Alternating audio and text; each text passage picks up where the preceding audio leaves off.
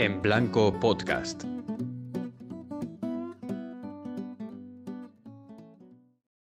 A principios de mayo se produjeron altercados graves en Jerusalén, a causa de una sentencia judicial del Tribunal Supremo de Israel que ordenó el desalojo de cuatro familias palestinas que residían en unos terrenos disputados desde hace varios años en un vecindario del este de la ciudad. La policía se empleó a fondo y las protestas no tardaron en escalar. Horas más tarde, los disturbios se desplazaron hasta la explanada de las mezquitas, que la policía había tomado para evitar que el final del Ramadán sirviese como coartada para nuevos enfrentamientos. No sirvió de mucho, ya que frente a la mezquita de Al-Aqsa se reunieron miles de fieles y aquello dio lugar a nuevas protestas, esta vez mucho más violentas. De este modo, lo que había empezado como un asunto local de poca importancia se convirtió en una batalla campal con ramificaciones políticas e impacto internacional. En el episodio de hoy, hemos querido dejar de lado la política y los enfrentamientos para hablar con un invitado de categoría. Hoy conversamos con Pepe Otaola, un joven madrileño que hace cinco años decidió dejarlo todo para emprender una iniciativa social en la ciudad de Belén. Pepe es licenciado en Derecho. Se especializó en bolsa y asesoría jurídica de empresas, con una clara vocación para la cooperación al desarrollo en comunidades vulnerables, tras ejercer como abogado financiero en varios despachos internacionales, ha sido presidente de la Asociación Bocatas y miembro activo del equipo de del Voluntariado Express. Actualmente compagina su cargo como presidente de Youth Wake Up con su actividad como patrono de la Fundación Hogar Sí y director de la empresa de impacto social Road. Su labor ha sido reconocida por una gran variedad de entidades, recibiendo, entre otros, el Premio Emprendedor Social Europeo Philippas Engel en 2015 y el Premio Innovación Social Red Dreams de 2014. En 2013 recibió la medalla de plata por los servicios prestados a la Universidad Complutense de Madrid. Pepe está convencido de la capacidad transformadora de los jóvenes en sus comunidades, que luchan para poner fin a las desigualdades e injusticias sociales. Les invitamos a escuchar este testimonio y a empaparse del espíritu aventurero de nuestro invitado. Empezamos.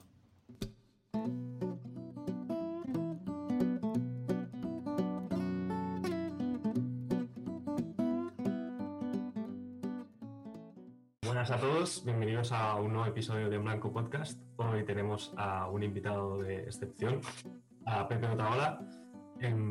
Como ya habré comentado antes en la presentación, eh, pues Pepe viene a hablarnos hoy sobre su, testimonio, sobre cómo él llegó un día a Belén y decidió quedarse y cómo nació Youth Wake Up. Así que nada, em, esperamos que disfrutéis de esta, de esta conversación. Eh, venimos aquí a, humanizar un poco eh, lo que es la vida en, la franja de Gaza, en Belén y, en Israel. Y, nada, em, bienvenido Pepe. Muchísimas gracias, eh, encantado de, saludaros a todos y encantado de pasar un ratito con vosotros intentando contar lo que pasa en, Medio Oriente, en, Palestina, en Israel y, que muchas veces tenemos muchas noticias, ¿no? pero, pero, pero lo que tú dices es importante, ¿no? humanizar los números, humanizar eh, ese, ese, territorio eh, que está en conflicto ¿no? y, que, y, lo que viven son personas y personas que, muchas veces se les invisibiliza con la abrumación de, cifras, números, datos históricos eh, en un país que, lo que quiere es futuro ¿no? Y, no tanto pasado. Entonces, feliz de estar con vosotros. Yo creo que sería una buena idea empezando que expliques un poco pues, eh, cómo llegaste ¿Cómo acabas yendo ya? ¿Qué, pasa al principio? ¿Cómo decides eh, viajar a ese país? ¿Qué, se te cruza por tu cabeza? ¿En qué momento de tu vida te encontrabas también para, dar ese paso? Pues mira, yo, eh, yo era abogado, trabajaba en regulación bancaria, eh, es decir, yo trabajaba en, fusiones y adquisiciones de bancos y, cosas que, ahora lo veo y me sorprende, ¿no? Incluso de cómo podía llevar tantos años haciendo eso. Eh, pero a la vez de, ser eh, especialista en regulación bancaria, ¿no? eh, llevaba muchos años eh, en una ONG que se llama Bocatas, ¿no? que trabaja con personas sin hogar, que tuve la suerte de, coordinar durante bastante tiempo y por lo tanto tuve la suerte de empaparme mucho de, la exclusión social. ¿no?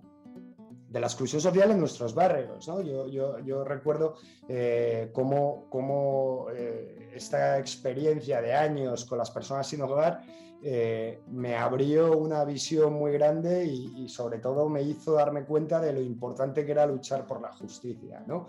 Y, la lucha por la justicia significa que hay mucha gente que vive en una situación de exclusión y que no es justa, ¿no? Y que para que esa injusticia revierta en justicia hay que actuar, ¿no? y esa acción es fundamental. Pero a la vez estaba... Eh, en un futuro profesional que, me iba muy bien y eh, era cómodo, curraba un huevo y, tenía siempre esa, división ¿no? En, necesito darle más tiempo a, esto que me llama tanto, ¿no? que es esa lucha por la justicia, pero a la vez tengo una, un trabajo que me absorbe muchísimo tiempo.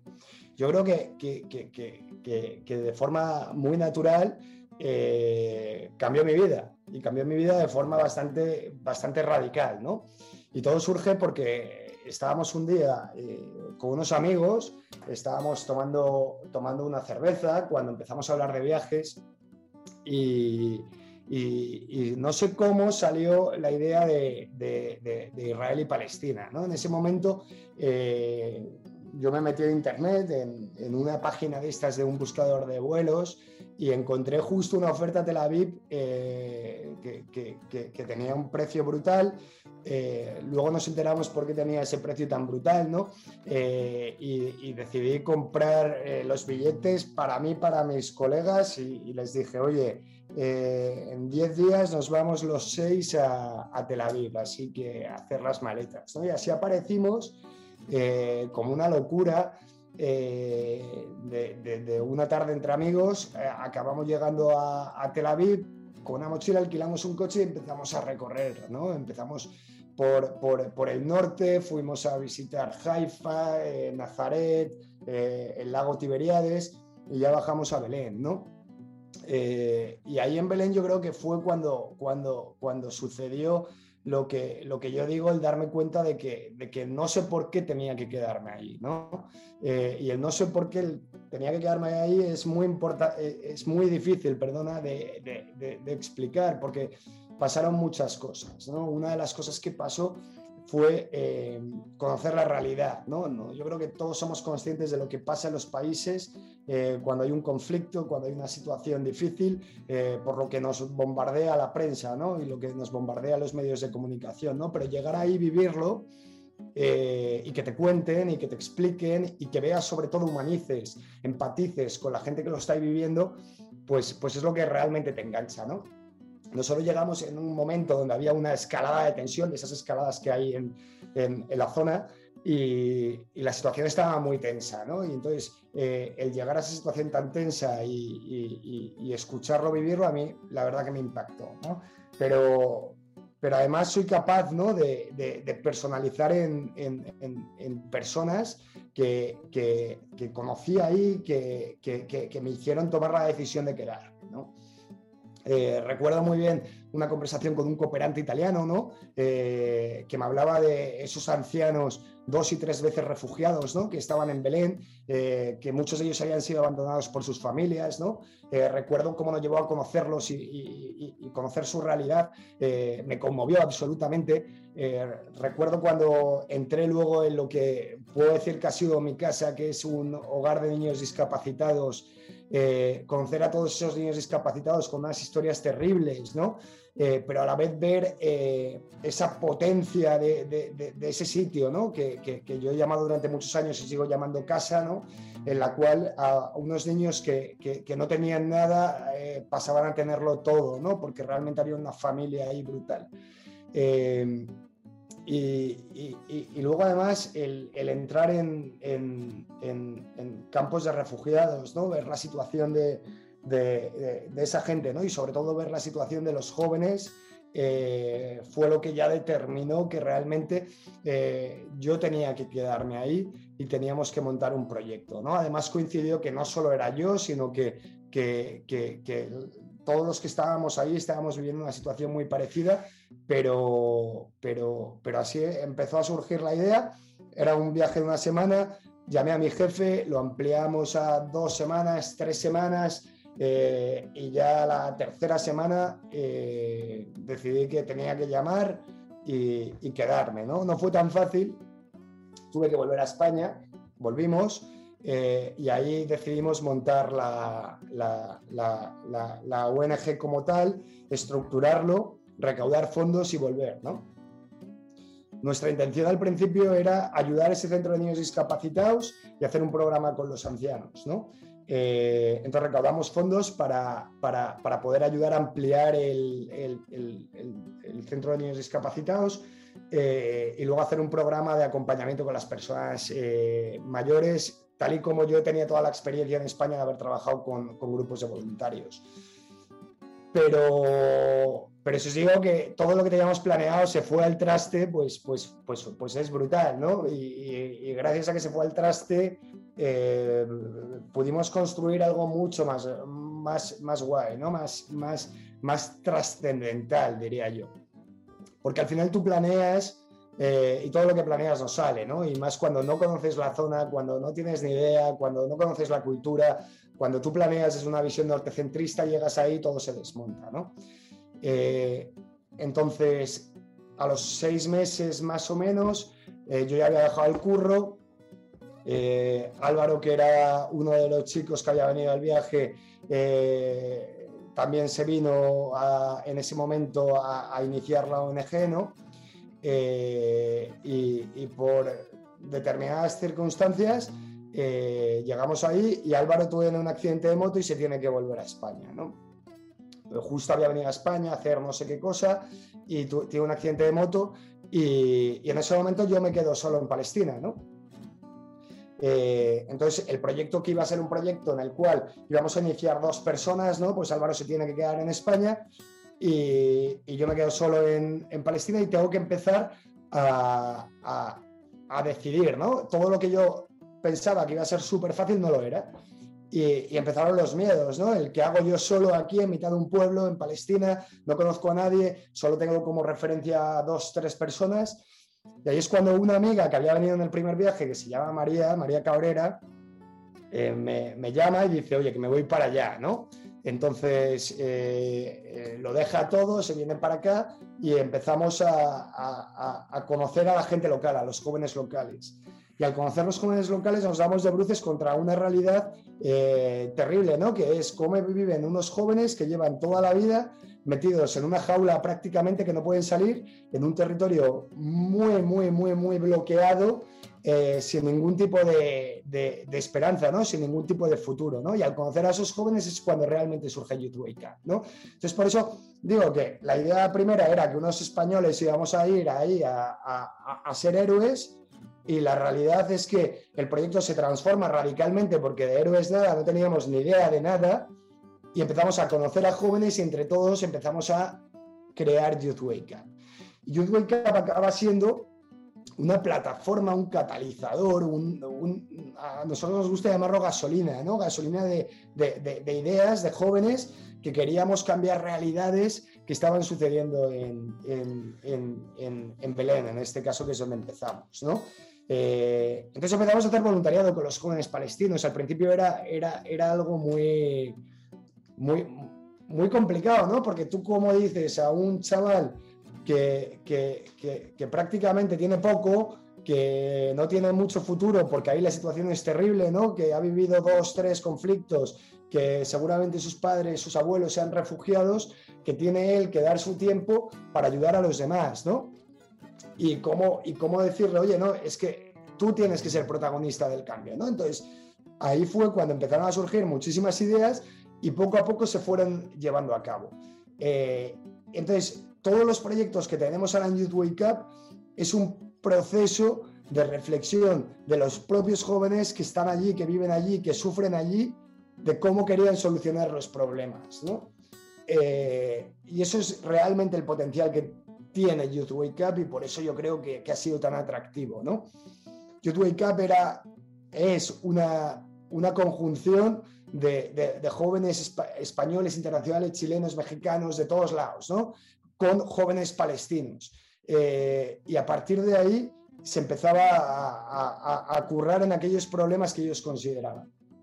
Empezamos, obviamente, con lo que os he dicho, ayudando en el, en el hogar de niños discapacitados eh, con todo tipo de actividades. Empezamos programas de acompañamiento en el centro de ancianos que, que, luego os contaré en detalle, ¿no? pero, pero, pero proyectos brutales, desde escribir un libro eh, para esos ancianos, ¿no? para visibilizar eh, todo lo que habían vivido ellos, eh, hasta acompañamiento de todo tipo, ayuda financiera, etcétera, con, ese centro de ancianos. ¿no? Luego llegamos a una alianza con SOS eh, brutal. Creamos un equipo de fútbol eh, eh, con, chavales en una situación de vulnerabilidad muy grande, ¿no? Y a partir de, ese equipo se hacían muchísimas actividades. luego hacíamos una cosa que llamábamos reconstrucciones, ¿no? en familias que había que reconstruir sus casas, pues cogíamos recaudábamos fondos allí directamente en terreno, ¿no? Y entre todos eh, reconstruíamos las casas de las familias, ¿no? En situaciones, en campos de refugiados, en zonas rurales, situaciones eh, muy complicadas en las cuales hacía falta una respuesta urgente de la sociedad y que mejor que fuese la propia comunidad con los propios jóvenes palestinos los que reconstruyesen las casas, ¿no? Eh, luego proyectos de, de, ayuda en un hospital psiquiátrico, ¿no? Tened en cuenta que cuando hay un conflicto, ¿no? Y mucha generación de conflicto parece que, hay problemas que quedan relegados a segundo plano, ¿no? Entonces hay colectivos que quedan invisibilizados, más todavía, ¿no? Pues ahí es donde queríamos actuar en Youth Wake Up, ¿no? Entonces, bueno, eh, empezamos a construir multitud de proyectos, ¿no? Pero el proyecto principal es el que estábamos eh, fraguando de forma espontánea, que era esa relación entre jóvenes, ¿no? Y esa relación de que si queremos, nos organizamos, podemos hacerlo, ¿no? Y eso es en lo que yo resumiría que es Youth Wake Up. Youth Wake Up es, como os decía antes, un movilizador. Y, eso es brutal, brutal porque, porque realmente lo que, mueve, lo que mueve y cambia las cosas.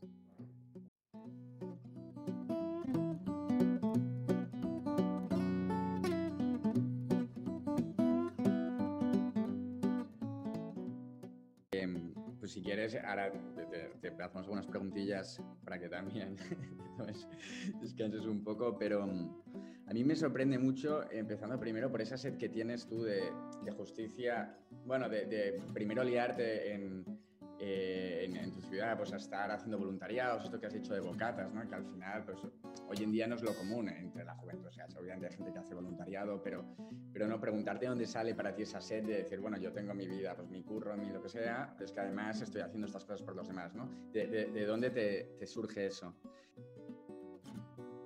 Vale, pues el cómo surge, eh, yo diría mi, inquietud, ¿no? Eh, a mí me gusta eh, y esto yo creo que es algo que, llevo haciendo toda mi vida, ¿no? No me gusta pensar, eh, hay mucha gente que cuando tú le cuentas lo que hago, ¿no? O lo que hacemos en los distintos proyectos en los que estoy involucrado, ¿no? Siempre sale la coletilla de qué bueno, qué buena gente, qué, buena persona, ¿no? Eh, y, me jode, me jode porque no, no es verdad. no es que buena gente, ¿no? Yo creo que, que lo que tengo eh, o lo que he vivido me ha hecho no poder, eh, no, poder eh, ser neutral, ¿no? Y, el, haber vivido, el haber tenido la buena o la mala suerte de haber vivido determinadas situaciones con personas concretas, me han hecho tener que actuar. Y, y soy capaz, ¿no? De, determinar los puntos de inflexión que he tenido en mi vida. ¿no? Eh, uno de los puntos de inflexión más fuertes que he tenido fue eh, el asesinato en, Barcelona, ¿no? de una persona sin hogar, una persona en situación de calle que, que quería mucho ¿no? y, que, y, que, y, que, había tenido la suerte de compartir muchos momentos con ella eh, y que de repente un día, por el mero hecho de ser pobre, ¿no? Eh, por el mero hecho de, de, vivir en la calle, alguien le mató. ¿no? Esa persona era un chaval de mi edad eh, que había venido de Rumanía a ganarse la vida, a tener un futuro, una vida mejor, ¿no? Y alguien decidió que, no merecía la pena que viviese, ¿no? la muerte de esta persona nunca ha sido juzgada, nunca ha sido investigada eh, fue brutalmente asesinado en el, puerto olímpico y nadie, nadie ha, hecho nada. Y esa injusticia a mí me revolucionó, ¿no? Y me, hizo, me hizo eh, comprometerme a que, a, que, a que la muerte de este amigo mío eh, no fuese en balde, ¿no? Me hizo dar en 200% por defender los derechos de las personas sin hogar a, estar incluidos en la sociedad, ¿no? Y a, y a, y a tener que movilizar a, los jóvenes para, para, que viesen esta situación injusta en algo solucionable y no gestionable, ¿no? Eh, el llegar a, Palestina y, conocer a personas con nombres y apellidos, ¿no? Eh, donde, donde, donde he podido sentir su exclusión, ¿no? Eh, sentirlo de una manera muy superficial, porque obviamente yo tengo la suerte y el privilegio de no estar excluido, ¿no? Pero, pero de haber visto cómo, cómo había niños sin derechos, eh, con discapacidades y que, que eran abandonados, eh, ver a ancianos que han sido también dejados en un lado dos, tres veces refugiados, ¿no? me indigna y al indignarme eh, me, hace, me hace tener que actuar, ¿no? Y, yo creo que hay una cosa que, que, cada uno somos buenos en temas, ¿no? Yo, yo, yo no sé si soy bueno en, la empatía, pero intento trabajarlo todos los días, empatizar en el sufrimiento de los demás eh, para, para, poder transmitirlo, ¿no? Eh, y, y esa es un poco mi labor en todo lo que hago intento realmente entender, comprender y empatizar ¿no? en, en, el sufrimiento, porque hay mucho sufrimiento. Eh, y, y, muchas veces ese sufrimiento es solucionable, ¿no? Y hay que actuar y tenemos que movilizarnos para, para, para primero visibilizarlo. Creo que uno de los grandes problemas que vivimos actualmente eh, los jóvenes y, y, toda la sociedad es que estamos tan informados de todo, pero estamos informados de todo de una manera tan superficial que no nos permite empatizar, ¿no? Eh, y eso es un problemón, porque el actuar no es dar un, un, retweet, no es eh, subir una story en Instagram, no es dar un me gusta en Facebook, eso no es actuar, ¿no? Actuar es eh, movilizar, protestar, cambiar, eso es actuar, ¿no? Y, y creo que es importante porque, porque al final nuestra información es tan efímera que nos pensamos que con un gesto de, de, retuitear algo estamos actuando y no es verdad, no es verdad. Eh, puede ser una, una, manera de actuar, pero no, es la, no, no, no, creo que sea la forma más oportuna. Creo que los jóvenes tenemos que, que, ser protagonistas de, muchos cambios. ¿Cómo, ¿Cómo das ese paso yo lo, bueno, creo que quizás para ti debió ser un, un, gran paso. Cuando vuelves a Madrid después de estar tus tres semanas, pues imagino para cerrar las cosas del trabajo y tal, el vértigo al volver a estar en Madrid, a volver a ver toda, bueno, no sé, pues estar en tu ciudad, estar allá, y dices, oye, em, ahora es que me voy a volver, ¿no?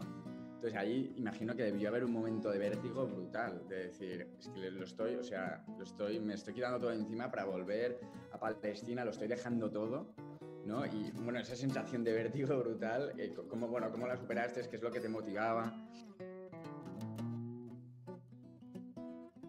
Joder, vértigo es poco. Eh, vértigo es muy poco, ¿no? No lo define. Eh, cuando yo vuelvo a España, esos seis meses que me paso aquí montando el proyecto, tenía tantas ganas de llegar ahí que, que, no sentí miedo, no sentí vértigo, no sentí eh, ningún tipo de, de, sentimiento de, de, oye, no lo he pensado bien, no sé para qué me he metido en este lío, ¿no? Al revés, quería llegar ahí, pero cuando llego ahí y veo que lo que yo hacía aquí en España ahí no sirve, eh, toda mi movilización que, que, conseguía en España, toda mi coordinación que hacía en España ahí no servía, eh, lo que llegó es un momento de frustración, ¿no? un momento de soledad. Eh, eh, había un punto de, no sé si he tomado la decisión correcta y si realmente es pertinente, ¿no? Que la pertinencia es tan necesaria que esté yo aquí, ¿no? Pero cuando empecé a, entablar relaciones humanas con personas, con los jóvenes de allí, y al entenderles y al comprenderles, al involucrarles, al, ser tan brutalmente acogido por ellos, ahí es cuando todos mis miedos al estar allí se van y empieza un proyecto con muchísima fuerza. Eh, no, o sea, sería muy injusto si en este, en este testimonio no recalcase que si Youth Wake Up existe es gracias a la acogida que nos hicieron eh, los jóvenes del pueblo en el que yo llegué, de Betzahur, de Belén, eh, sería muy injusto. O sea, porque, porque, porque todo, todo, ha sido, todo ha sido despejado, las barreras, los proyectos, todo ha sido gracias a ellos. Y eso es brutal, eso es brutal. Eh, entonces, mucho de ese vértigo que al principio yo tenía, no conocía la cultura, no conocía el idioma, llegué ahí, todo me daba miedo, obviamente. Yo, yo iba muy valiente, yo no, no, no lo decía, ¿no? Pero escuchas tanto, ¿no? Que, que, todo te da miedo, todo te parece que es una amenaza. Era mentira. Eh, nunca he sido tan feliz como los años que viví en ese pequeño pueblo casi en el desierto, ¿no? Nunca. Y, ahí es un poco la, dificultad eh, de, conocer para quitarte los miedos, ¿no? Y de comprender. Em, muchas veces no hacemos las cosas por miedo. El miedo es desconocimiento, ¿no? Y el miedo es no entendimiento, no querer entender, tener muchos prejuicios. Y el miedo eh, pasa eh, con, con, con, con, mucha, con muchas relaciones humanas, ¿no? Y ahí entiendes el porqué de las cosas. Hay, hay, una cosa también muy, muy interesante que, que, dices, que yo quizás la resumiría como que tú te vas allá y al ver la realidad que hay allá es como que tú realmente conectas con la vida. O sea, tú en Madrid estarías con tu trabajo, te iría todo bien, tus amigos, lo que sea, pero cuando llegas a Palestina es cuando realmente te conmueves, ¿no? Cuando, bueno, como cuando te conectas con, con... Entonces la pregunta es ¿por qué? ¿Qué es lo que encuentras allá que quizás no está en tu ciudad? ¿Qué, qué... O sea, ¿qué pasa en ti? Pues, eh, o sea, realmente quizás no, no, no, no hay algo que, que, me determine, oye, ¿por qué yo era feliz allí, no? Eh, son muchas cosas, son muchas vivencias, y son muchas eh, personas, otra vez, las que me han hecho que yo fuese muy feliz allí. ¿no? Eh, no me gusta comparar mi vida en España con mi vida en, en, Palestina, porque, porque mi vida en España era muy buena y, y, y yo he sido muy feliz y soy muy feliz en, en, en España. he intentado tener la capacidad de ser feliz allá donde estoy. ¿no? es verdad que, que que en Palestina tengo muchos amigos, eh, tengo muchas personas que considero mi familia eh, porque me acogieron como un miembro más de, de, de la familia. Tengo eh, muchas instituciones con las cuales he crecido muchísimo, pero mi vida ahí era muy sencilla. Y, quizás eso también es importante, ¿no? Vivimos con tantas cosas en la ciudad, ¿no? Que, que, el ir a un pequeño pueblo y el eh, simplificar tus problemas diarios que tenías acumulados, esas mochilas que nos cargamos como personas, ¿no? darte cuenta de que hay problemas mucho más grandes y poder trabajar para ayudar a solucionarlos, eso, eso te hace feliz. A mí nunca me ha gustado, y esto es algo que, que creo que es importante, ¿no? me, parece, eh, me parece hasta mal cuando la gente hace voluntariado y te dice que, que, el voluntariado le hace feliz, ¿no? Eh, no sé, me parece, me parece, me parece, me parece poco empático. Eh, yo lo he pasado muy mal. Lo he pasado muy mal allí, lo he pasado muy mal aquí haciendo muchos, muchas iniciativas y muchos voluntariados. Creo que, que, que, si realmente... Bueno, eh, me, es difícil explicarlo, ¿no? Pero, pero, pero, pero yo recuerdo aquí en Madrid, cuando eh, salía por la noche a las 10 eh, de la noche, un 8 de diciembre, con menos 3 grados, e íbamos a acompañar a las personas sin hogar, y volvía a mi casa y, caliente, con una calefacción brutal, con una cama, con un edredón, ¿no? El, tener la capacidad de, no conformarme, ¿no? Eso es lo que me ha hecho realmente eh, seguir teniendo la fuerza para solucionar el problema, ¿no? O sea, si tú quieres realmente eh, ayudar, tienes lo máximo posible ponerte en la situación de la otra persona. Y, para ponerte en la situación de la otra persona tienes que interiorizar un sufrimiento, ¿no? Eh, porque si no, no lo vas a conseguir. No vas a conseguir ayudar, no vas a conseguir lo que hablábamos antes de la empatía, ¿no? Pero hay que tener, y también aquí hay un punto, que hay que tener el corazón muy despierto para ser capaz de hacer ese ejercicio. O sea, Joder, al final, eh, yo, que he vivido en Barcelona muchos años, eh, yo he ido, o sea, es muy fácil ir con el modo avión en estas ciudades. Total. Vas a tu curro, después tienes tu birra. Entonces, joder, ese momento de parar y ver a una persona en la calle y conectar con él, o sea, no, no es que la gente de las grandes ciudades se llama, o sea, pero es ese ejercicio de salir como de tu rutina, de tu modo avión y conectarte para ser capaz de alcanzar esta empatía que tú comentas, yo eso lo, lo veo, o sea, un ejercicio muy complicado. O sea, que obviamente deberíamos hacer todos, ¿no? Pero yo también lo entiendo, ¿no? Que pues, eso es, difícil. Total, es que la empatía no es innata, la empatía yo estoy convencido de que hay que trabajarla. Y tú si quieres eh, empatizar con una persona sin hogar, eh, no basta con saludar a esa persona sin hogar, ¿no? Eh, tienes que conocer a esa persona sin hogar, tienes que entender por qué esa persona sin hogar acaba en la calle, tienes que entender por qué esa persona sin hogar eh, se la ha tratado de forma injusta, ¿no? Y para eso tiene que haber una relación de confianza, ¿no? Para, para, para llegar a empatizar con el sufrimiento de una persona, ¿no? porque, porque si no, una vez más, es una, es una empatía efímera, ¿no? Y, no quiere decir que tú para empatizar con todas las causas tienes que conocer la causa de forma profunda, ¿no? Pero para implicarte realmente sí que es necesario, ¿no? Para implicarte en una acción social, en una intervención, en un eh, eh, quiero ir a solucionarlo. Por lo tanto, a lo que iba antes, cuando os decía que, que, que, a mí me cuesta ver esa parte de la felicidad, es que eh, cuando tú te involucras con una persona, ¿no? De tú a tú y ves el problema, ese sufrimiento, eh, eh, sin quererlo lo incorporas, ¿no? Porque realmente aprecias a esa persona. Entonces es muy difícil eh, esa felicidad. Me cuesta, me, cuesta mucho el, voluntario héroe, el profesional de la intervención social héroe.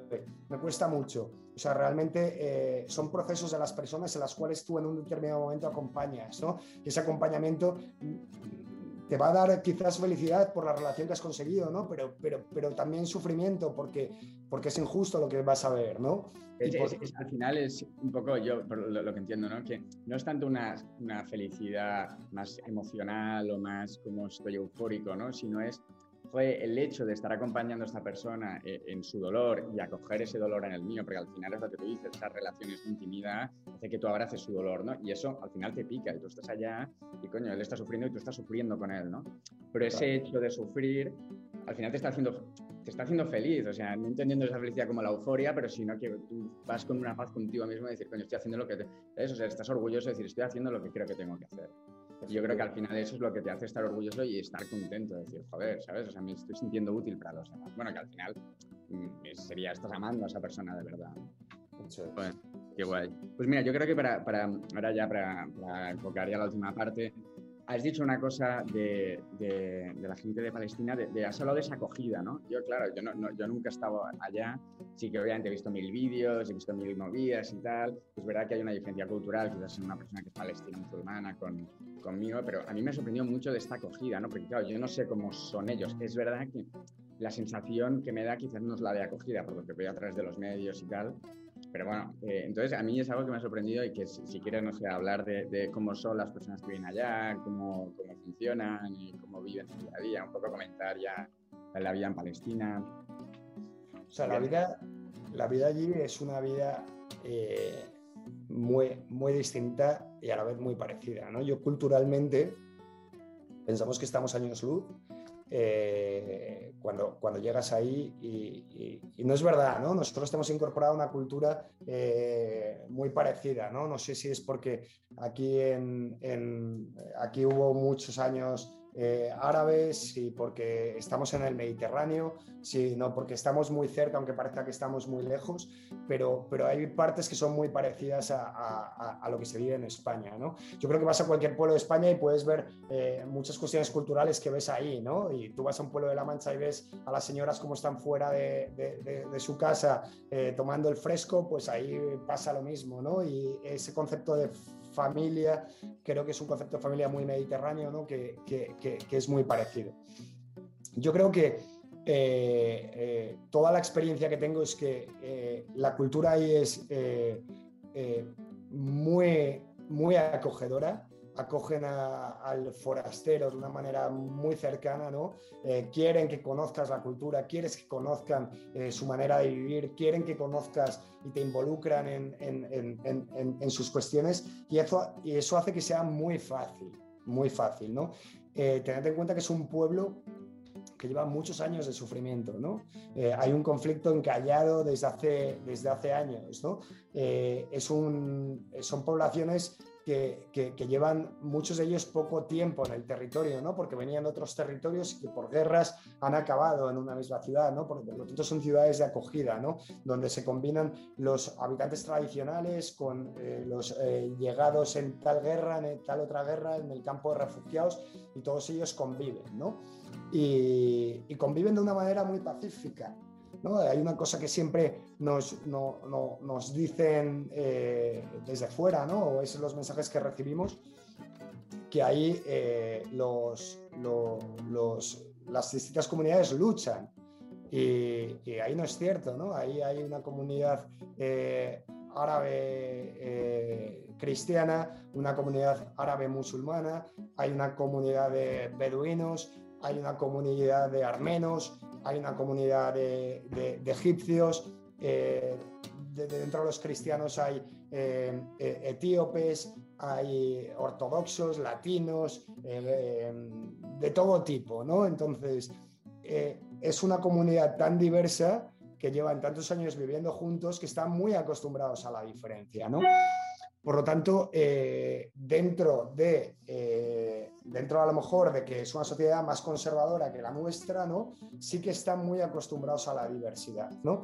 Y, pasan cosas muy bonitas como que, como que eh, en las fiestas de unos y otros pues prácticamente eh, hay una celebración conjunta, ¿no? Pues a lo mejor tú ves como en Navidades, en mi pueblo, eh, en la iluminación del árbol, hay musulmanes y cristianos y en el Ramadán, en el Aid, pues unos salen y ves cómo los cristianos están repartiendo dátiles a los musulmanes para que después, de las, eh, después de, del ayuno puedan tener el dátil en el coche.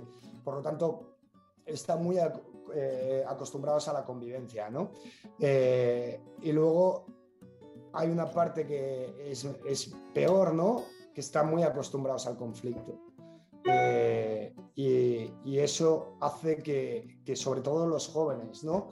tengan una, una situación de, desesperanza, ¿no? de, poca expectativa de futuro, porque todo lo que han vivido es conflicto. Es una situación de ocupación, una situación de, escalada, de desescalada, eh, una situación que, no les permite proyectar. ¿no? Eh, el movimiento está súper limitado, no pueden salir, pero a la vez están conectados por internet, ¿no? Entonces ven lo que hay fuera, pero no pueden salir y, ver lo que hay fuera, ¿no? Eh, y eso hace que, que, realmente esa falta de esperanza se tenga que, trabajar mucho con ellos, ¿no? Porque, porque, porque no es justo que no tengan esa esperanza, ¿no? Como jóvenes que son. Heavy qué heavy. Me, ha sorprendido mucho esto que dices y de, esta convivencia que se encuentra eh, ahí dentro, ¿no? que no da para nada, absolutamente para nada, desde a través de los medios, eh, la sensación ¿no? de esa realidad de que entre ellas dos comunidades pues hay buena relación, lo que tú dices, ¿no? que si toca, si se acaba el ramadán, pues oye, pues acompañamos, ¿no? que, pues esto mm. me, ha sorprendido muchísimo, porque no, al final, claro, tú lo que ves es que se están entre todos matando y hay unas diferencias culturales brutales y que, que con perdón, pero que puedes creer que, joder, este es, árabe y vive en esa zona, yo soy cristiano, quizás me mata, ¿no? Y no, y no, y, no, es así. Sí, y, realmente el problema es la política, ¿no? Y, hay un tablero de juego eh, internacional, ¿no? Que mueve muchos hilos pero, pero no nos podemos quedar ahí, ¿no? Tenemos que bajar y ver eh, cómo viven realmente, ¿no? Y las dificultades y por qué pasan las cosas. Em, Oriente Medio es, un, es una región diversa. Eh, y hay un gran desconocimiento de Oriente Medio, ¿no? Eh, yo a muchos amigos les digo que, que, que, que, hay árabes cristianos y la gente no lo sabe, ¿no? Eh, y es un gran desconocimiento ese, ¿no? Eh, porque, porque el Líbano, Egipto, Irak, Siria, eh, Palestina, ¿no? Jordania, hay unas comunidades cristianas tremendas, con una tradición de, Vaya, fueron los primeros, o sea, los primeros vienen de allá en principio. Efectivamente, fueron los primeros y, y, han convivido toda la vida porque no han tenido otro remedio, ¿no? lo que pasa es que en Europa, en Occidente, no hemos tenido esa convivencia tan cercana en los últimos siglos, ¿no? Eh, pero, pero es así.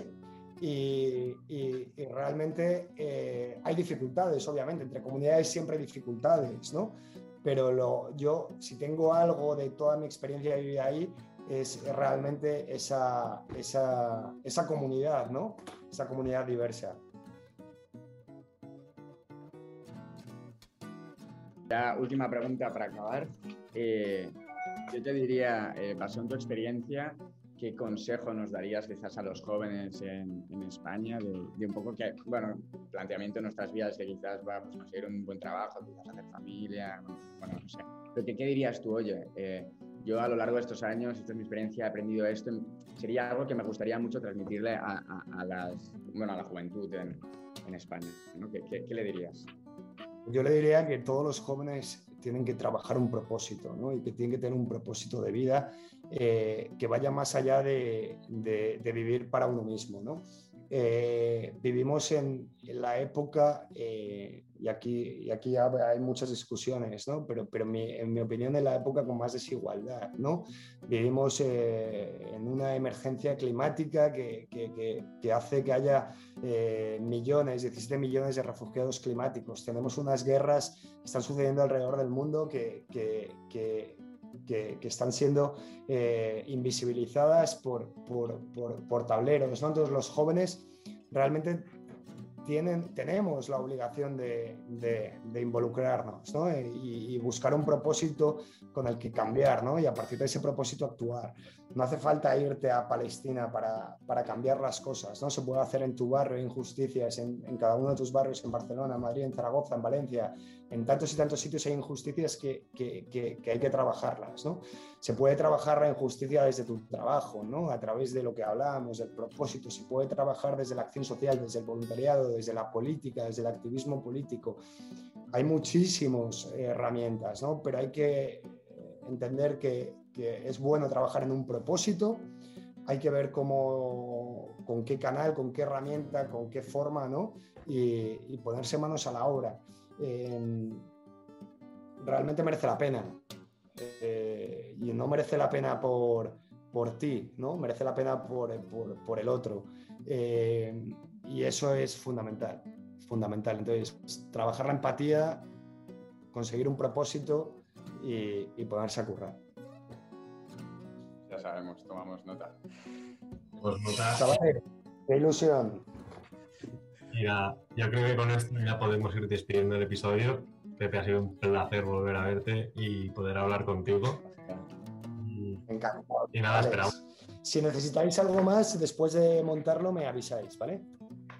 Perfecto, no, no, eh, yo, creo que ya, ya, ya, está. O sea, yo creo que hemos, para desde mi óptica, hemos sacado lo mejor y al final también el objetivo del, del podcast es, bueno, es hacer un poco de crítica cultural, hacer, hacer pensar, hacer mover, o sea, al final es accionar la palanca a las personas, también un poco por lo del propósito, ¿no? Eh, que, que, que, has comentado, entonces yo creo que es que ya con, todo lo que nos has dicho, eh, creo que el mensaje es muy claro eh, y, nada, y millones de gracias por darnos, por, bueno, por, por darnos este ratito tu tiempo y, y, también, oye, pues eh, podemos poner en el link, eh, bueno, en el Instagram ya hablaremos, pondremos los links de Youth, eh, bueno, de, de, Youth Wake Up, también que creo que está disponible para donar y bueno, pues si alguien quiere conocer más del proyecto y quiere apoyar de alguna forma, pues estoy seguro que, que la web encontrará toda la información.